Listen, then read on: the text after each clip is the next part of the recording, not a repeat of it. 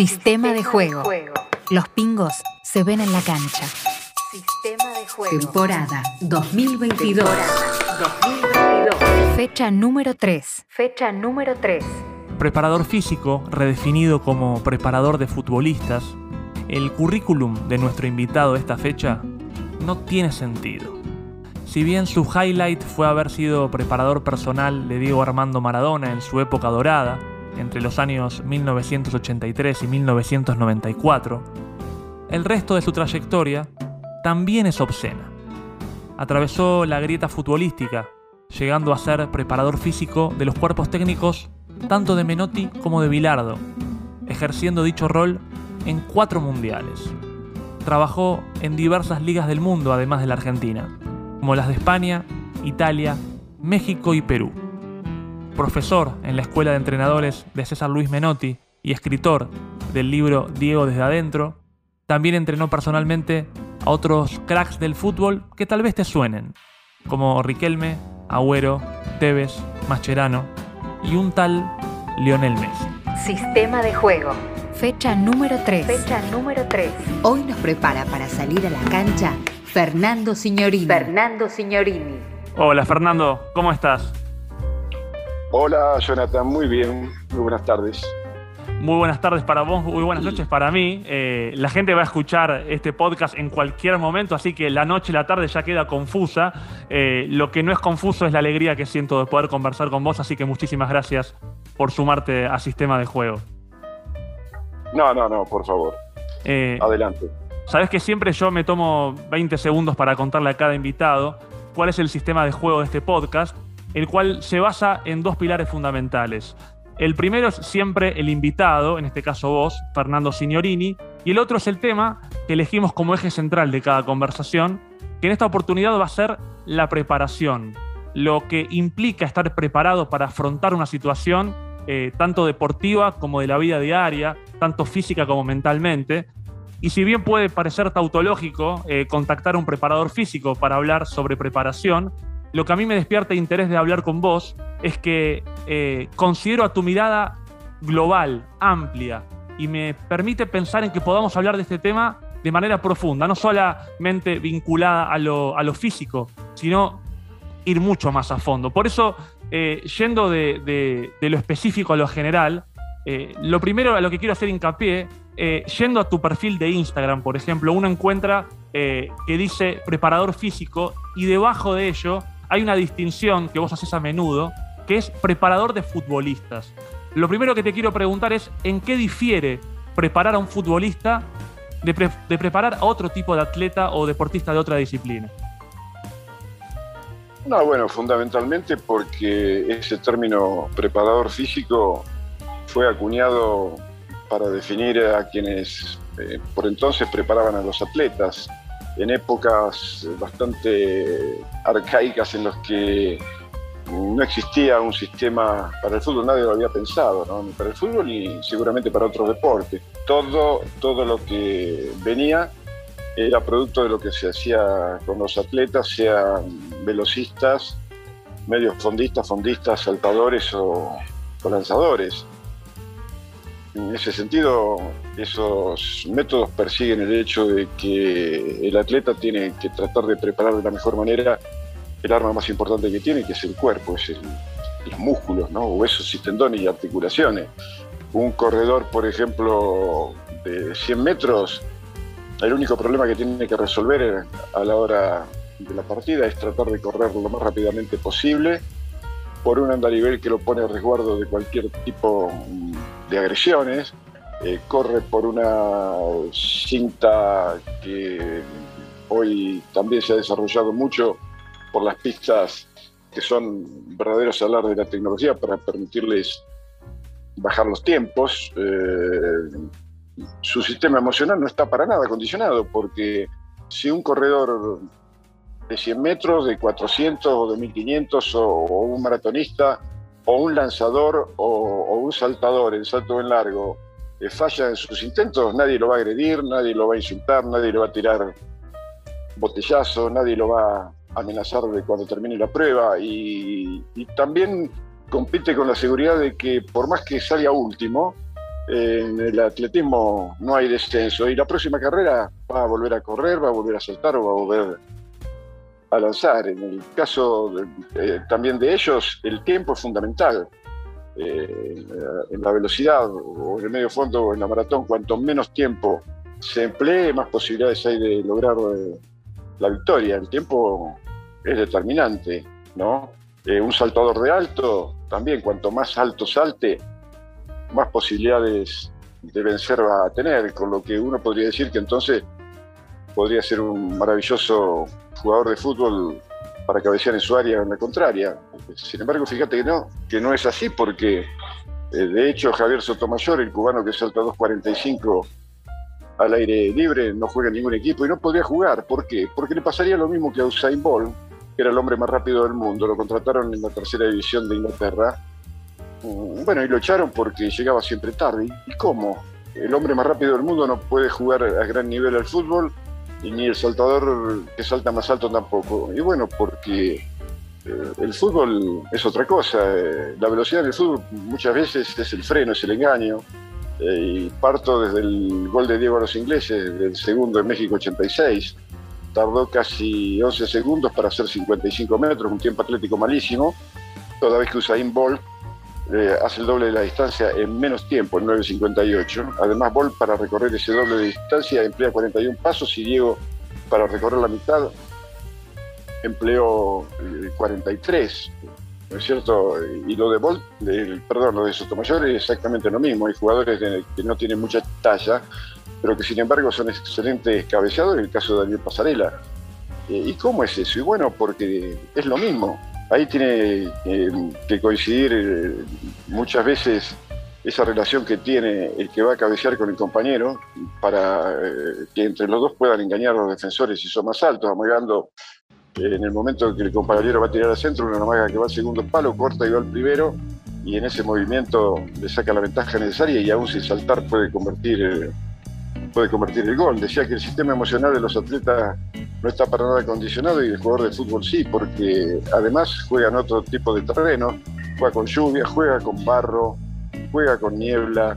Eh, a los dos minutos a lo mejor eh, todo el estadio lo aplaude porque hizo un gol de 40 metros, pero a los 15 se quedan en silencio porque hizo un, autogol, un gol en contra eh, casi estúpido, ¿no?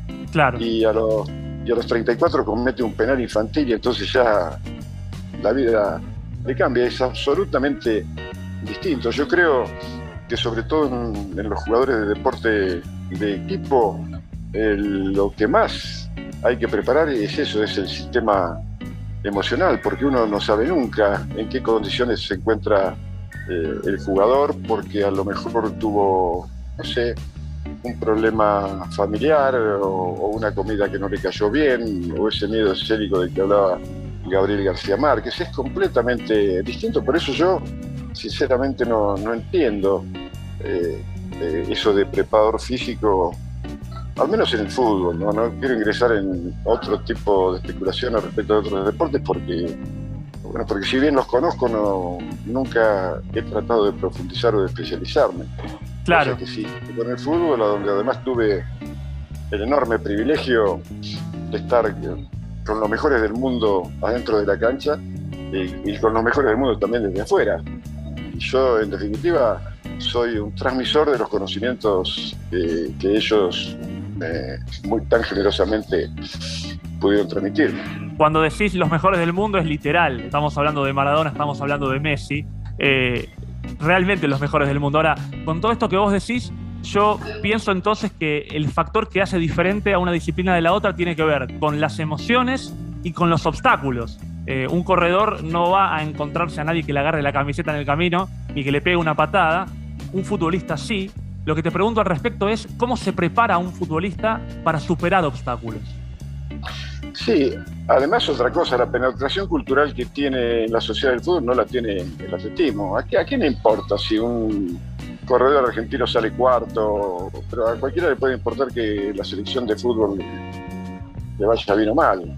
Es completamente distinto el peso que tiene dentro de cada uno de, de los argentinos, o no cada uno, al menos hay una gran mayoría en que les encantaría ser jugadores de fútbol y no sé si le gustaría ser un, gran atleta, ¿no? Por, eh, por, eso, por la representatividad. Además, como en muy pocos juegos, eh, el fútbol tiene también la dificultad que se juega con la parte más alejada de los centros neuronales, ¿no?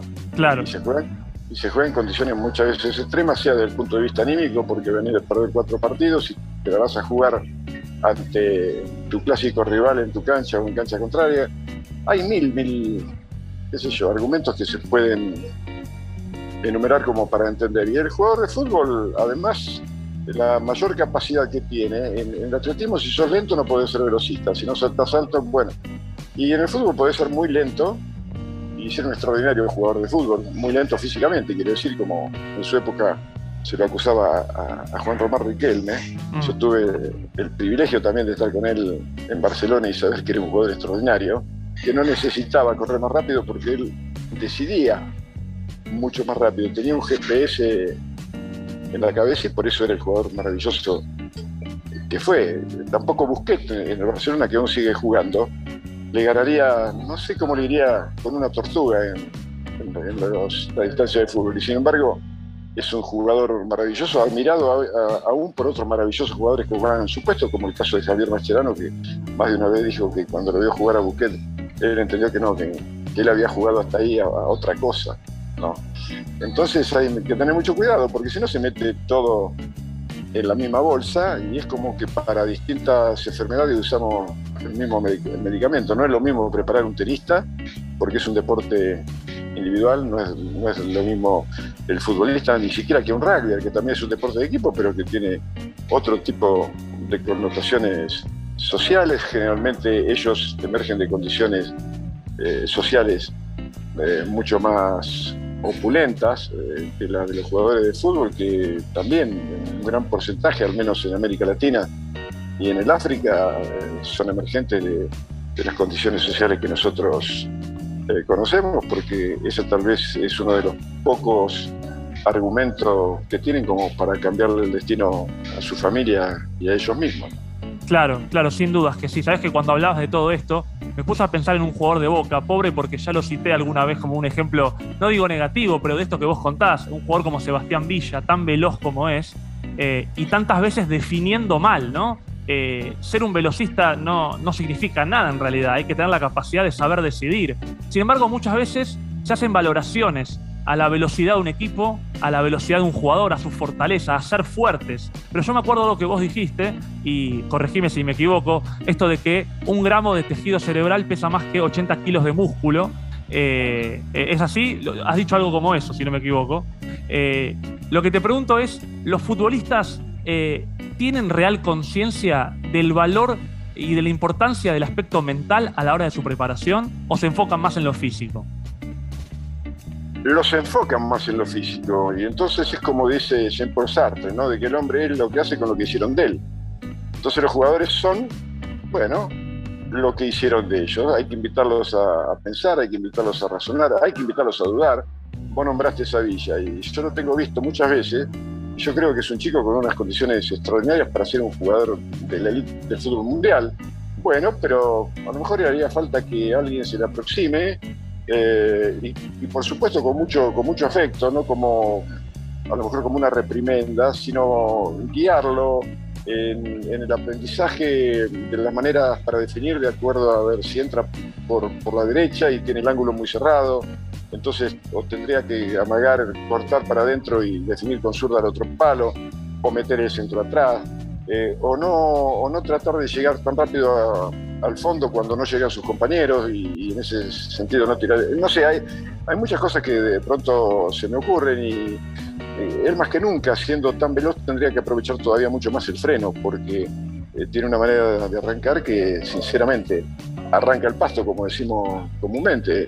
Entonces, en, ese tipo de, variantes que va buscando, si uno se pone con él a mirar ese gol de Diego a los ingleses y hay otro ejemplo, puede sacar conclusiones conclusiones fantásticas, porque, te repito, aquellos que, le dan tanta importancia al músculo, tanta importancia a los valores físicos, es porque, porque sinceramente saben muy poco de fútbol. Mirá que para saber de fútbol, pero para saber de verdad, no para hablar porque habla, habla cualquiera en una vez de mar y todo el mundo tiene razón, eh, porque en definitiva ellos no, no, arriesgan absolutamente nada, pero yo creo que sinceramente el fútbol como construcción cultural merece otro tipo de tratamiento, otro tipo de respeto, no tanta frivolidad, no tanto decir eh, cualquier cosa, eh, siempre eh, dependiendo del resultado, porque el resultado no se analiza y aquel que gana siempre tiene razón por más que no lo haya merecido y aquel que pierde siempre está condenado.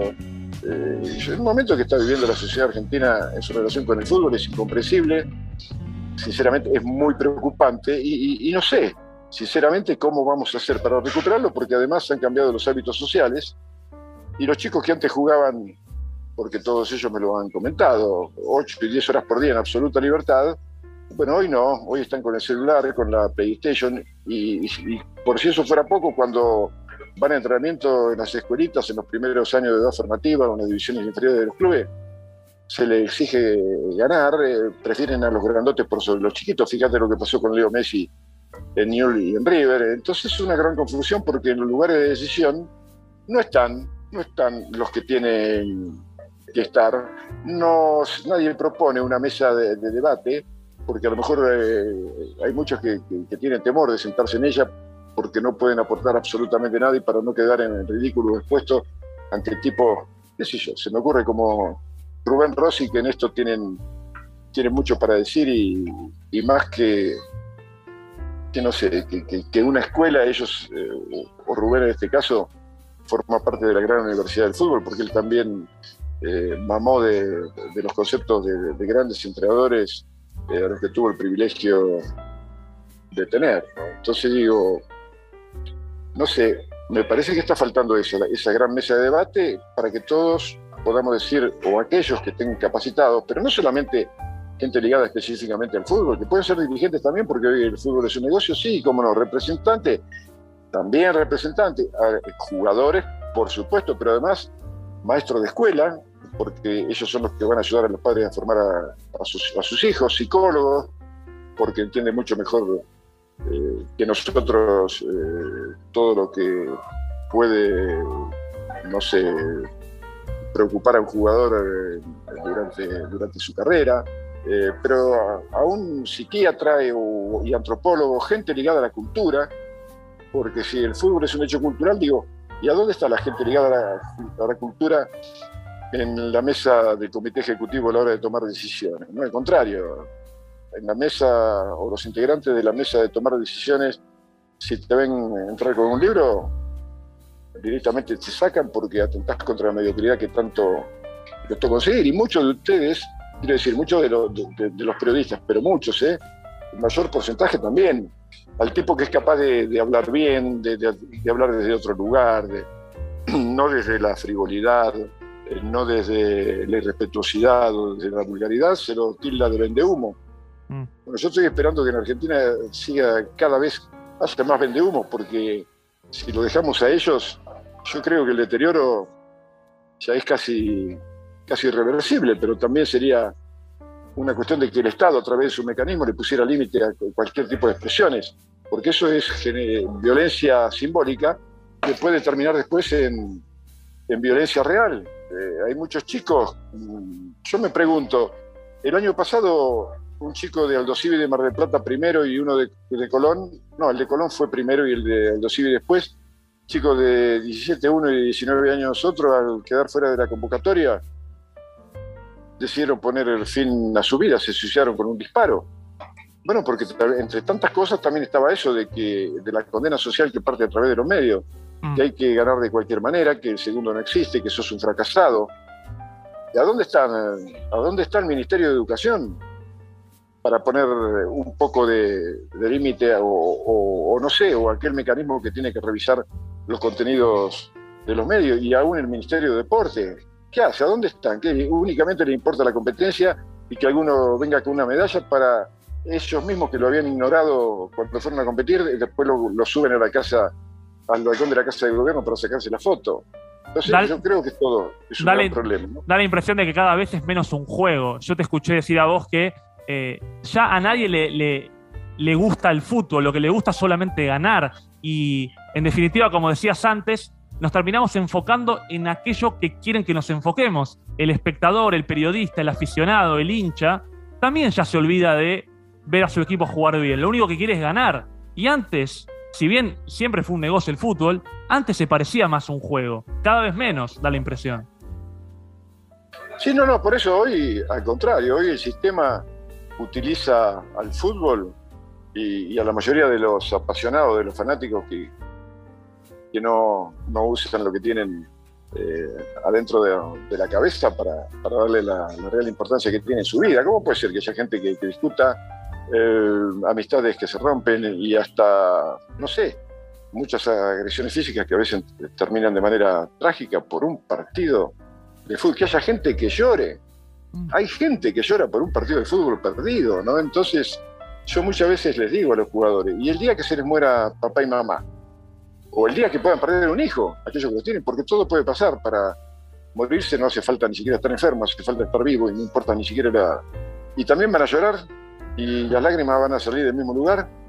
¿no? Entonces, ¿cómo van a emparejar la tristeza que supuestamente tienen por una derrota, que al otro día se puede revertir porque se juega cada rato, y mucho más ahora, eh, con la pérdida de un, de un familiar querido? Entonces, vamos a, poner las cosas en su lugar. Yo por supuesto que creo que se compite para ganar, pero de acuerdo con Menotti, eh, estoy en el que mucho más importante eh, que los fines son los medios, porque si uno tiene que utilizar medios eh, reunidos con el reglamento, con, la ética de, la competencia, si uno hace trampa para ganar, entonces ese tipo de pensamiento o de reflexiones nos ha llevado a este momento de increíble deterioro desde el punto de vista cultural eh, y que genera tanta violencia y tantas frustraciones, ¿no? solamente en quienes compiten, sino también en aquellos que asisten a los estadios, que, más se parece al hecho tribal de que hay, un, creo, una regresión, a la época tribal, en que yo, si soy de un equipo, tengo que odiar al otro, aunque seamos vecinos, o, o aún familiares, ¿no? Y si soy de un país, ah, el bendito nacionalismo que ha causado decenas y decenas de, millones de muertos debido a eso y que sigue causándolo hoy con lo que está pasando en la confrontación entre Ucrania y Rusia. Entonces, si no somos capaces de, pensar por nosotros mismos, ¿qué vamos a hacer? ¿Para toda la vida? ¿Para todo lo que le quede de vida al planeta? ¿Únicamente repetidores de aquellos que nos enseñaron o de las costumbres que ya estaban establecidas? No, no, no, yo no, sin ofender a nadie, quiero vivir mi vida y quiero pensar las cosas por mí mismo, no por lo que me dicen los medios, mucho menos por lo que me dicen los medios. En todo caso, por lo que me dicen los muy buenos libros de los mejores pensadores que ha tenido el género humano y que ahí están a disposición de cualquiera. Lo que pasa es que no son publicitados porque enseñan a pensar y al sistema no le conviene que la gente piense. Sabes que vos hablabas de libros recién y me acuerdo de algo que dijiste respecto a la importancia de la sensibilidad para la preparación. Alguna vez hablabas de que los entrenadores que han logrado generar equipos de época a nivel mundial, como Guardiola, Arrigo Sacchi, Lobo Zagalo, eh, Rinus Mitchell, todos ellos tenían relación con lo artístico, porque el fútbol, según vos, está más ligado a lo artístico que a lo científico, pero que al mismo tiempo, en la carrera de entrenador, eh, no hay cursos sobre arte o cursos sobre sensibilidad. ¿Quién te pareciera a vos, en un mundo utópico y paralelo, una persona indicada para dar un curso sobre sensibilidad, por ejemplo?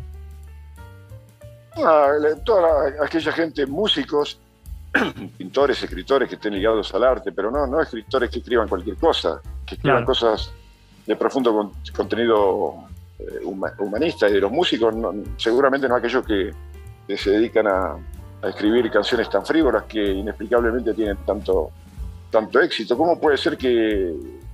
¿Te acordás el tema? Ayer casualmente lo hablaba con un amigo, este Luis Fonsi, que hizo eso de, despacito, despacito, vendió millones y millones y millones. Y yo digo, y, una y una Vidala de Don Atahualpa Yupanqui, no te de, o de Horacio Guaraní, o de Armando Tejada Gómez, o de Jaime Dávalos, qué sé yo, de Ariel Petrocelli, no te deja mucho más eh, que eso, eh, que sirve para el momento. Y está bien, cada cosa en su momento, pero si vas a, una fiesta a divertirte, seguramente vas a poner a, a Pero a mí me preocupa que ese tipo de cosas, sin, ningún tipo de contenido, eh, bueno, eh, la, gente lo use para todo y sea tan publicitado en los medios. Y yo, yo veo que cada vez, no sé, parece como que se acabaron los poetas. Y si no se acabaron, no, no se visibilizan, porque eso también atenta contra los postulados del sistema, que nos quiere estúpidos, que nos quiere frívolos, que nos quiere ovejas de un rebaño que ellos manejan. ¿Hacia dónde manejan? Hacia un abismo del que cada vez va a ser más difícil de emerger. Y, los padres muchas veces también se confunden en el hecho de hacerle cortar camino a su hijo eh, hacia dónde, hacia, hacia el éxito. Entonces, eh, lo hacen pasar por el medio del cantero para pisar las flores y eludir el ángulo recto, como alguna vez recordó Marcelo Bielsa por dicho de, de César Menotti. Y, de esa manera queremos vivir. Además, habría que plantearse o replantearse otra vez qué, es el éxito y, en todo caso, qué es el fracaso. Yo digo que todo aquello que se logra a través de hechos emprendidos con las buenas costumbres, con, con la ética que tiene que prevalecer, no puede ser al contrario al contrario, eh, es una manera de fracasar. Por eso yo puse como ejemplo a veces el gol de Diego con la mano a los ingleses, que todo, bueno, la gran mayoría aplaudió. Y después eh, él tuvo que soportar críticas eh, por, otras cosas que correspondían a su vida privada. Eso fue un hecho público y fue aplaudido por todo el mundo. lo aplaudieron lo mismo que después en el Mundial de Italia cuando el árbitro ese cobró un penal dudoso, nos regamos la vestidura. Nosotros. Si mm. todos habían aplaudido el gol de Diego, y vaya si le hicieron un daño enorme eh, a todos aquellos que están preocupados en las tareas de formación para enseñarle a tu hijo, al mío o, al que sea, porque es el tesoro eh, más, eh, qué sé yo, más valioso que, tenemos los seres humanos, el de tener un hijo y, vos lo mandás y cómo te lo educan. dicen que tienen que ganar de cualquier manera, que el segundo no existe, que si pierden son un fracasado, que en, ese ganar de cualquier manera también hay que hacer trampa, y la trampa es una porquería en el fútbol como en la vida. Entonces, por eso yo requiero o reclamo mm. la presencia de organismos vinculados eh, a, a, ministerios de cultura, al Ministerio del Deporte, al de Salud Pública, porque hoy la alta competencia es mentira es una, ayuda, eh, en muchos casos no, es, una patología, porque como nunca hoy se precisa la presencia de psicólogos y aún de psiquiatras para poder ayudar a, los chicos que compiten a gran nivel en cualquier deporte, eh, también en el deporte individual, a que puedan sobrellevar todo lo que de ellos se exige. Aquellos que si se exigieran esa misma perfección, bueno, tendríamos un país que sería parecido o mejor que Noruega, ni siquiera se parece a la mejor Argentina que yo conocí hace muchas décadas. Mientras te escuchaba estaba pensando, Fernando, en, la doble moral que solemos manejar, esto que vos decías de aplaudir un gol con la mano y después cuestionar otras cosas. Eh, solemos ser garantistas con las faltas de nuestro equipo y exigimos mano dura con las faltas rivales. Somos bastante particulares en ese sentido también. Eh, ahora, eh, todo, lo, todo, lo que, todo lo que decís me deja resonando. Vos decías recién que tal vez la música de Luis Fonsi no sería la ideal para un curso sobre sensibilidad, yo eh, puedo coincidir con vos en eso. También es cierto que el espectro de las emociones es muy amplio. El tema es en qué medida nos manipulan las emociones. Porque en definitiva, si alguien siente por esa música algo genuino, eso no tiene nada de malo. El tema es que a veces nos van conduciendo a que escuchemos cierta música y que a, que tomemos cierto camino, ¿sí? Pero por supuesto, porque además la música, a lo mejor te no sé, digo que alguno puede sensibilizar, pero la letra estoy seguro que ya sí te sensibiliza lo que dice en, esa canción, Pobre Fonsi, bueno, entonces estamos, estamos en problema. Yo diría que hay infinidad de personas, y muchas de ellas absolutamente desconocidas en Argentina, personas maravillosas ligados al arte con un profundo grado de sensibilidad. Eh, y otra manera sería de que en la escuela, desde la escuela primaria sea obligatorio eh, la música, pero la música en serio, la música con un instrumento en la mano. Porque esos son los elementos que realmente nos pueden ayudar a, percibir el mundo y las emociones desde otro lugar distinto y mejor. La pintura, todo, todo aquello, el teatro, todo aquello ligado con el arte. ¿Por qué no se enseña? ¿Por qué en los cursos de, no sé, de preparación física o, de técnico Bueno, habría que obligar a, que si cada uno de los que se recibe no sabe de memoria, qué sé yo, 20 o 30 poesías ligadas al, al humanismo, que las hay y maravillosas. Bueno, yo me le daría, porque me, está demostrando que no tiene ningún tipo de sensibilidad, y, entonces, como dijo alguna vez Oliver Bierhoff, el director de selecciones formativas de la Alemania, que están formando y sacando jugadores como si fueran coches de una terminal de automóviles, todos iguales, ¿no? Eh, que difieren a lo mejor un poco en la pintura, uno es uno es, blanco, el otro es morocho, el otro es pelirrojo, pero en, esencia son todos iguales. Y yo creo que en eso de formar al, hombre nuevo, esto viene de una gran aspiración que tenía el Che Guevara en su época, el hombre nuevo para una sociedad distinta que los merece, que los espera y, que los reclama. Bueno, eh, es muy, muy importante todo aquello que tiene que ver con el desarrollo de las riquezas emocionales, espirituales, no digo religiosas, sino espirituales que cada uno de nosotros seguramente tiene. Solamente nos tienen que ayudar a despertar. Y no veo que eso ocurra porque también la educación hoy está, está plagada de argumentos que tienden a seguir los pasos, los pasos del sistema. Me, me, duele sentir que suene utópico que haya un curso de pintura en la carrera de entrenador, sin embargo, es lo que decías vos antes. Enfocan al jugador, por ejemplo, desde el aspecto físico. En eso lo enfocan y por eso en eso se enfoca. Ahora, salgo por un rato del jugador y me voy al ciudadano de a pie, al hombre y a la mujer de a pie.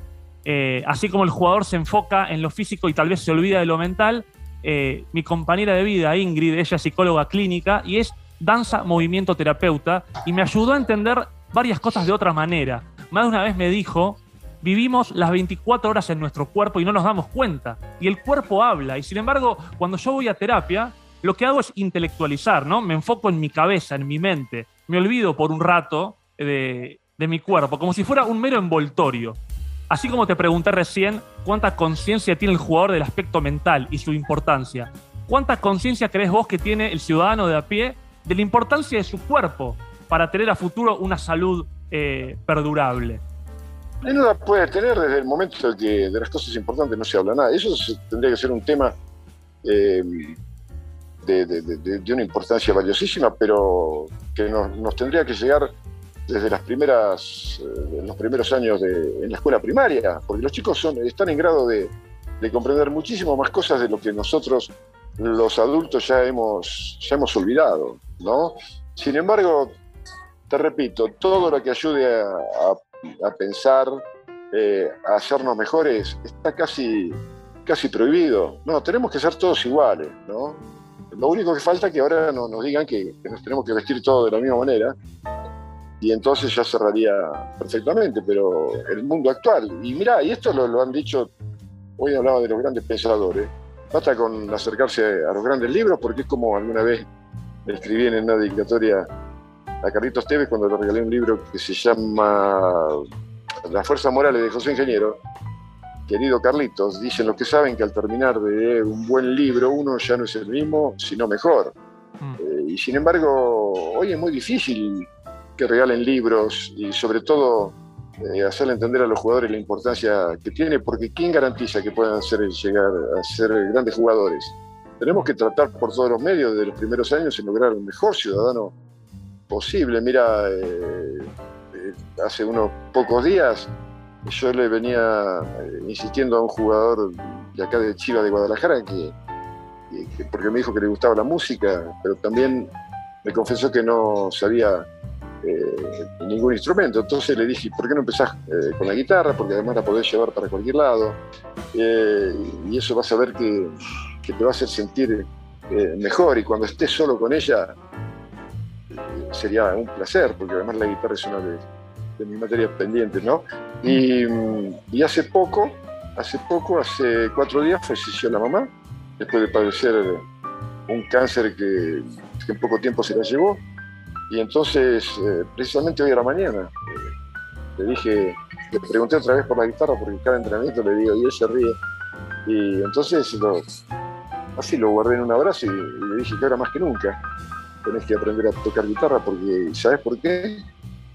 Porque cuando empieces a, sacar las primeras notas, tenés que imaginar escribir y dedicar una canción en homenaje a ella.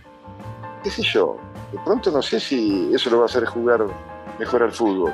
Pero si yo no me involucro de, esa manera con los jugadores, ¿para qué estoy acá? ¿Para ganar y soltar como un mono si gano? Eh, llorar estúpidamente si pierdo cuando, cuando hay infinidad de cosas en el mundo que son, que son más importantes. Por eso volví a, esa frase, a esa precisión de Borges, ¿no? el fútbol es popular porque la estupidez es popular, o al menos el fútbol como se presenta así, con tanta agresión, con tanto fanatismo, con el odio por el adversario, con no saber apreciar. Eh, dicen que le gusta el fútbol, pero cuando falta cinco minutos y el equipo va, ganando, empiezan a insultar al juez porque quieren que termine el partido. Pero ¿cómo no le gusta el fútbol? No, no, mentira. Le gusta que su equipo gane, aunque sea de cualquier manera, ¿eh? aunque sea haciendo trampa, eso sí. No soportan después que el destino les pague con la misma moneda. Claro, ahora yo pensaba, eh, el eje de conversación nuestro es la preparación y la, impresión que da eh, en cada cosa que decís es que lo que se busca, alguna mano invisible, es que no estemos del todo preparados, que no estemos bien preparados. Falta información, falta cultivarnos, falta promover sensibilidad. Lo que te pregunto es, entonces, la pregunta troncal de esta charla, ¿qué implica estar bien preparado? poder ayudar en este caso, ¿no? Eh, a, desarrollar todas las potencialidades, pero repito, todas las potencialidades dentro de los límites de una concepción ética y humanista de la vida, porque si no, yo a lo mejor tengo muchísimas capacidades que no la tengo, ¿no? Pero para hacer negocios, pero bueno, eh, hay quien tienen yates de lujo en los puertos más bellos del mundo, tienen aviones privados, tienen eh, casas que son mansiones en, diversos lugares, y entonces ese sería un exitoso. Que hay algunos que los hay, pero muchos de ellos lo tienen porque fabrican armas eh, de destrucción masiva, porque son narcotraficantes, porque lo hicieron, eh, son políticos que se corrompieron o empresarios que se corrompieron, y eso es el éxito, tener ese éxito y tenerlo como. No, yo creo que que hay que volver eh, a, aquellas viejas apreciaciones de los mejores cuando dijeron que si hay una riqueza que hay que desarrollar es la riqueza interior, porque no es más rico el que más tiene, sino, sino el que menos necesita. Yo siempre pongo por delante el ser, porque si algún día hubiera puesto por delante el tener, me hubiera sentido muy pobre Hubiera sido como decía García Lorca en conversaciones eh, con, uno de sus, de sus amigos y colegas, como fue Rafael Alberti, cuando ah, Rafael estaba preocupado por las críticas que le hacían a, García Lorca por su condición de comunista y homosexual. Y, entonces él respondió, y bueno, Rafael, no podemos esperar otra cosa, pobre gente, que lo único que tiene es mucha plata. Yo creo exactamente lo mismo. Me interesa mucho esto que decís y este concepto de la importancia del ser sobre el tener. Y, voy a algo que tiene que ver con lo que sos. Eh, eh, alguna vez, obviamente que yo, por ejemplo, también soy de profesión contador público, pero yo no digo que soy contador público, es mi profesión o es una de mis actividades. Ahora, en tu caso, alguna vez leí que dijiste eh, que tu currículum es más producto de la casualidad que de un proyecto. Y conecto eso con algo que me tocó conversar con Julio Velasco para este mismo podcast. Él me comentó que cuando él ingresó a la Universidad de Filosofía, él no tenía como plan ser entrenador. Después se convirtió en el mejor entrenador del siglo de vóley, pero cuando entró a la Facultad de Filosofía, esa no era su idea, que surgió un poco de casualidad. Y conecto esto que hablamos de preparar con la idea de planificar, ¿no? Hacia dónde uno va, hacia dónde uno se dirige en la vida. Lo tuyo tal vez surgió un poco de casualidad. Lo que te pregunto es, ¿cuánto hay de preparar y de planificar hacia dónde uno va en la vida y cuánto hay de dejarse llevar. Eh, bueno, pero para eso tendríamos que profundizar en otros temas, decidir a ver si es más importante la teoría del libre albedrío eh, que aquella que defendía Borges del determinismo, del cual yo soy, soy adepto. ¿no? Yo creo que somos, o por naturaleza el hombre es tan vanidoso, que se cree capaz de, forjar su destino, pero nadie se muere en la víspera. Te va a pasar todo lo que te vaya a pasar.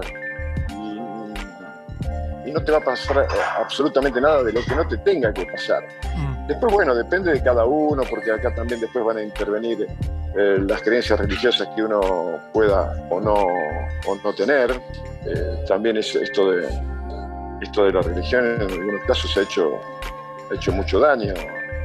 Podernos eh, liberar de las ataduras del dogma, de, los pecados y de la culpa, porque hoy el miedo más que nunca es el argumento que rige a la sociedad mundial. Hay que tener miedo, cada vez hay que tener miedo a más cosas, miedo a perder la imagen, miedo a, engordar para que no te digan gordo, miedo a no ser corto de vista para que no te digan ciego chicato, eh, qué sé yo, miedo a perder el trabajo, miedo a la imagen, eh, miedo a perder un partido de fútbol, miedo a, las críticas de los miedos, miedo, miedo, miedo. Y, y yo sinceramente, yo quiero respetar a cada uno de esos, de esos elementos, pero tenerle miedo, tenerle miedo a ninguno. El miedo es el principal enemigo que tenemos, yo en eso estoy convencido. Eh, tu papá tenía miedo de que vos seas jugador de fútbol, por ejemplo. Él decía que todos los jugadores de fútbol eran vagos. Eh, y respecto a eso, se me ocurre una pregunta para hacerte también, vinculada a la, preparación del futbolista, pero ya en lo extradeportivo. ¿Cuánto o cómo se lo prepara al futbolista para las circunstancias extradeportivas, tanto durante la carrera como cuando la carrera culmina? Bueno, como decíamos anteriormente, yo creo que nosotros simplemente somos unos, uno, más en la formación integral del niño. Por eso tiene que haber una empatía muy lograda entre, entre la familia, los profesores, para entre todos juntos ir guiando al niño, pero no eh, a través de la imposición de cosas, no, no, invitando, invitándolo a pensar, invitándolo a dudar, invitándolo a que descubra las soluciones a los problemas, porque el que le enseña algo a un niño le está quitando la posibilidad que lo aprenda por él mismo, que es eh, el verdadero y más importante factor de aprendizaje, ¿no? Claro, claro. Pero yo pensaba en, en este caso, un futbolista. Eh, cómo se lo prepara el futbolista, porque digo, los futbolistas se jubilan jóvenes eh, y de pronto tienen 35 años y ya no son más lo que eran. Me pasó de conversarlo con Gustavo Lombardi, que se retiró a los 27 y de pronto ya no es más, siendo muy joven. ¿Cómo se prepara una persona en esa situación para afrontar la vida cuando ya no sos más lo que eras? Y bueno, precisamente desde las divisiones inferiores, de las divisiones menores, porque de miles y miles de chicos que comienzan, una ínfima minoría minoría es la que llega. Eh, nosotros acá en Chivas tenemos, por ejemplo, un centro delantero que es ingeniero. Eh, hay otros que están, que están estudiando administración de empresas, eh, la mayoría, porque es casi una obligación, eso sí que es una obligación, nadie los va a obligar a jugar bien porque si no tienen condiciones, pero todos pueden desarrollar el, intelecto y todos tienen capacidades. Lo que pasa es que hay que despertarlas. ¿Cómo un chico, por ejemplo, le va a gustar la música si o, un instrumento si nunca se lo ¿Y por qué no se lo acercan en la escuela primaria? Quiero decir, o, desde el jardín de infantes, pero además diciéndole la verdad, diciéndole que la vida aún de los futbolistas no es color de rosa.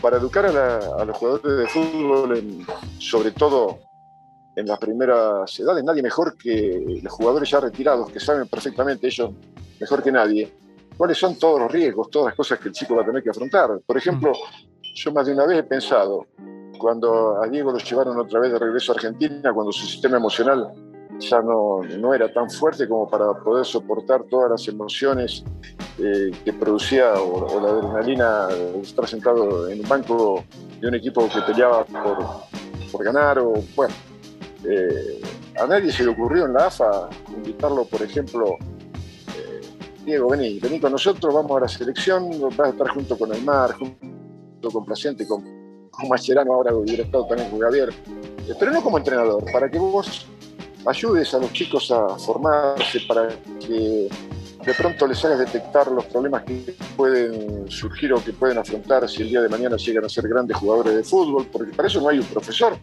¿no? Así hay cosas más o menos que pueden ayudar, pero ¿quién mejor que él, con todo su carisma, con toda su trayectoria? Mm, alguien del Ministerio de Cultura lo llamó para decirlo, mira, ¿por qué no te venís a trabajar con nosotros en un plan para ayudar a los chicos de la escuela primaria, de la secundaria y de las universidades, para que le cuentes tu saga de vida, para que tengan todas las preguntas que quieran? Y le hubieran preguntado, y a él, en su presencia, Diego, ¿cómo fue que saliste de Cerrito? ¿Cómo llegaste a eso? Diego, ¿por qué la droga? ¿Qué te llevó a la cocaína? ¿Y qué efectos produce? ¿Y qué pensás de ella?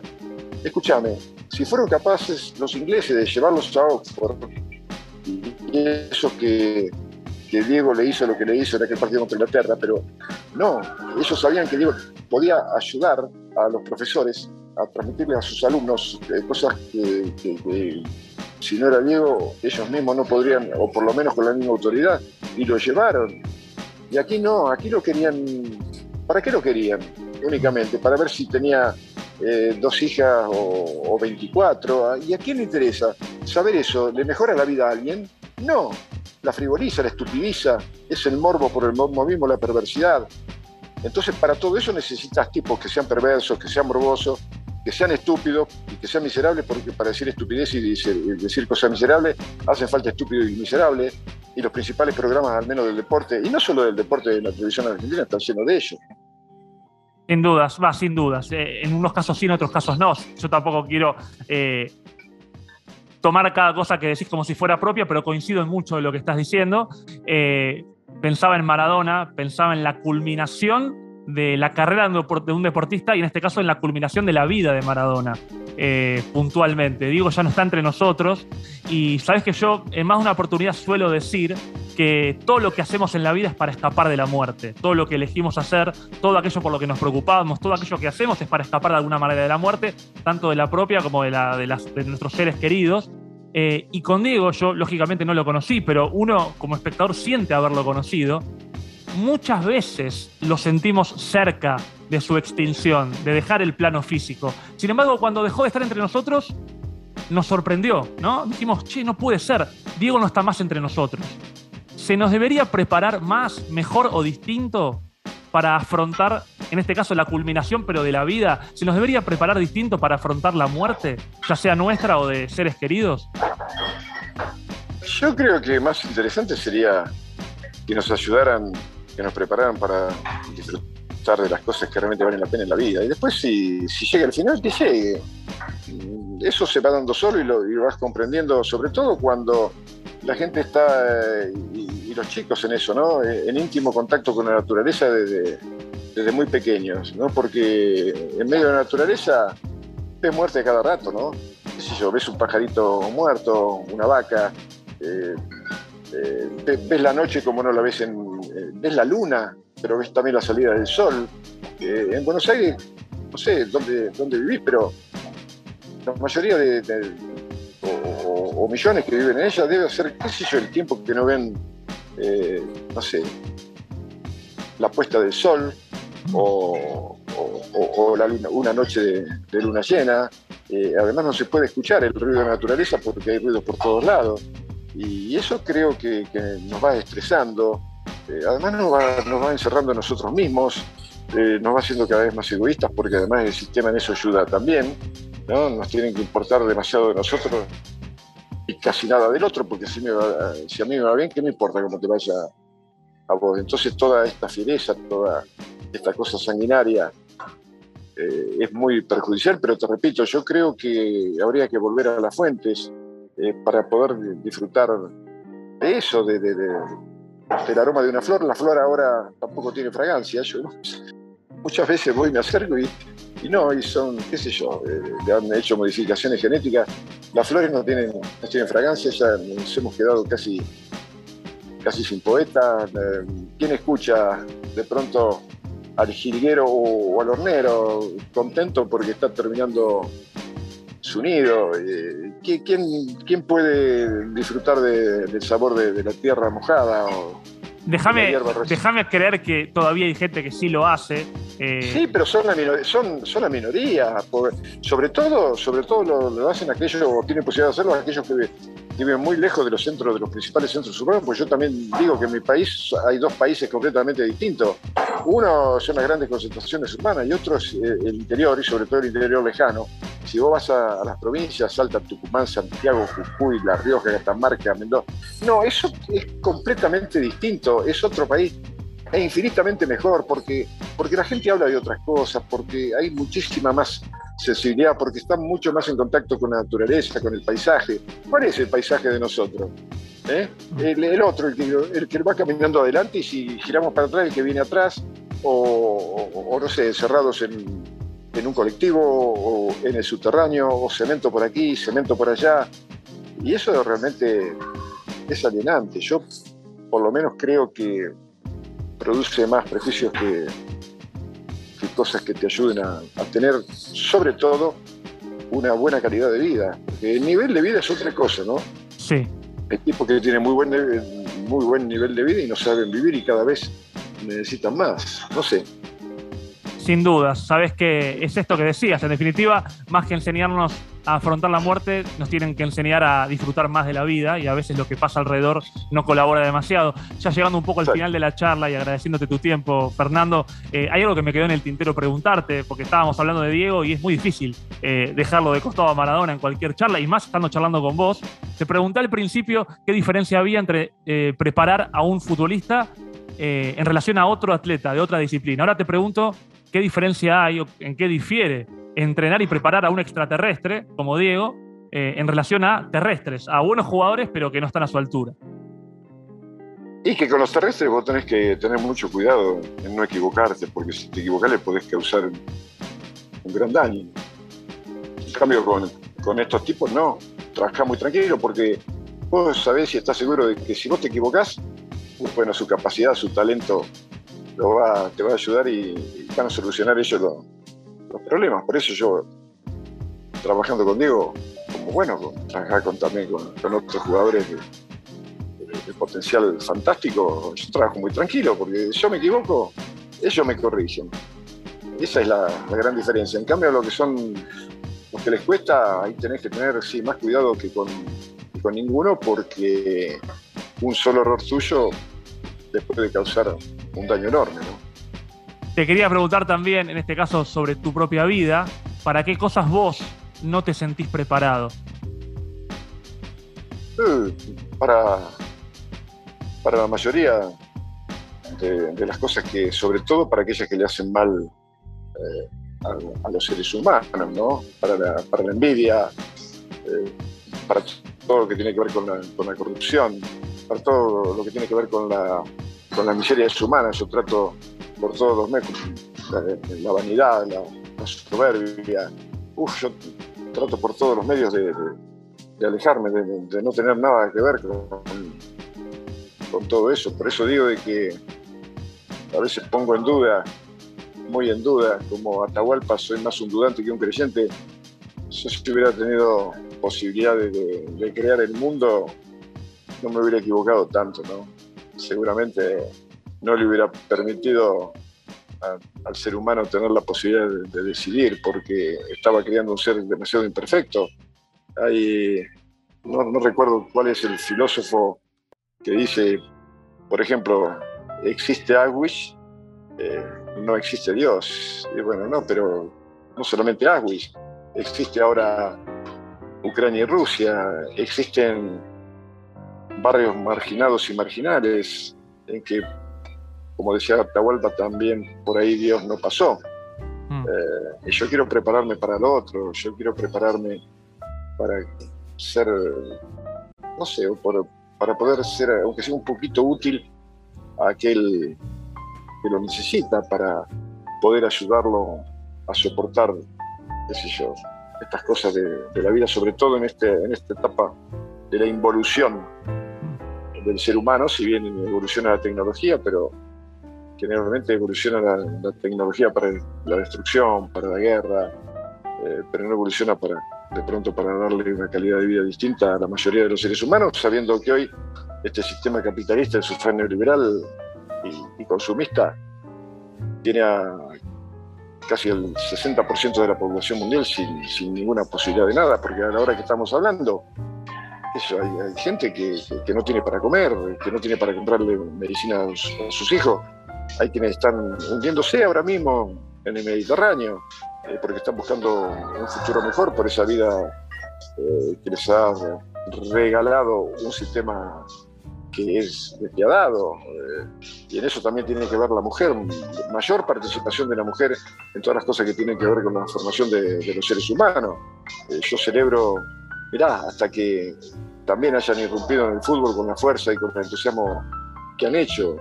Y sin embargo, ¿cuántos hay que le niegan la posibilidad? A lo mejor porque le tienen miedo, ¿no? Como decía Eduardo Galeano, será porque a veces hay seres humanos que le tienen tanto miedo a las mujeres que por eso está pasando lo que está pasando con la violencia de género. Probablemente casi todo tenga que ver con el miedo. Eh, el miedo, como te decía antes, yo creo que es el principal enemigo. Y de estos ejemplos que vos dabas, donde Atahualpa dice que Dios no pasó, yo no sé si Dios pasó o no, pero seguramente que el ser humano sí. Fue el ser humano, en definitiva, que después tal vez le endilga a Dios ciertas masacres. Y fue el humano muchas veces el cual quien perpetra esas masacres, pero bueno, será tema para otra conversación. Lo último que te quiero preguntar, que es la pregunta que le hago a todos los invitados, y que creo que ha quedado claro con tus respuestas a lo largo de la charla. Eh, pero me interesa que lo puedas sintetizar, casi como si fuera la alineación de un equipo.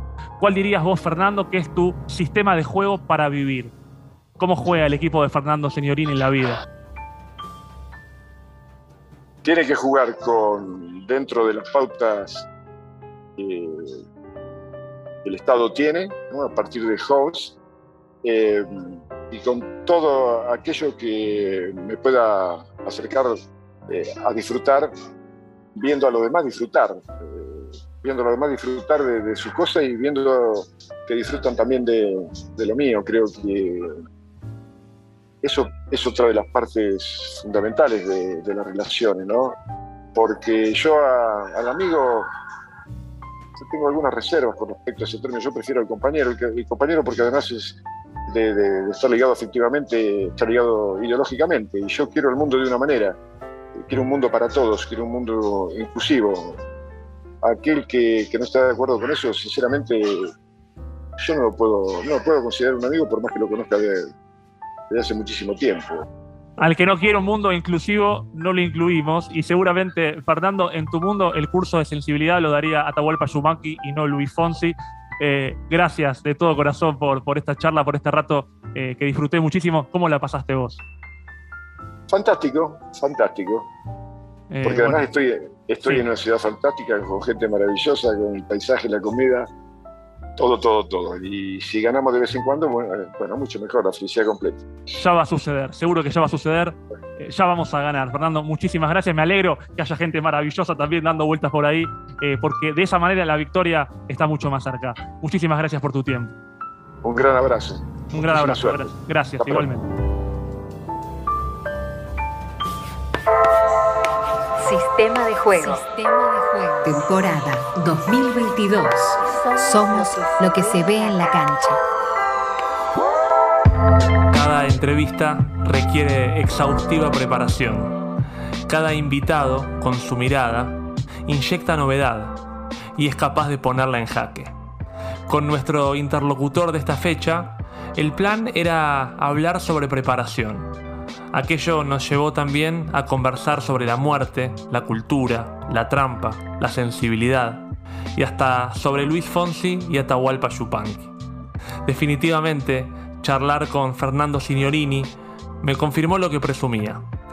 Para desarrollar seriamente cualquier actividad, es trascendental una buena preparación, como así también dejarse llevar y estar incluso preparado para la sorpresa.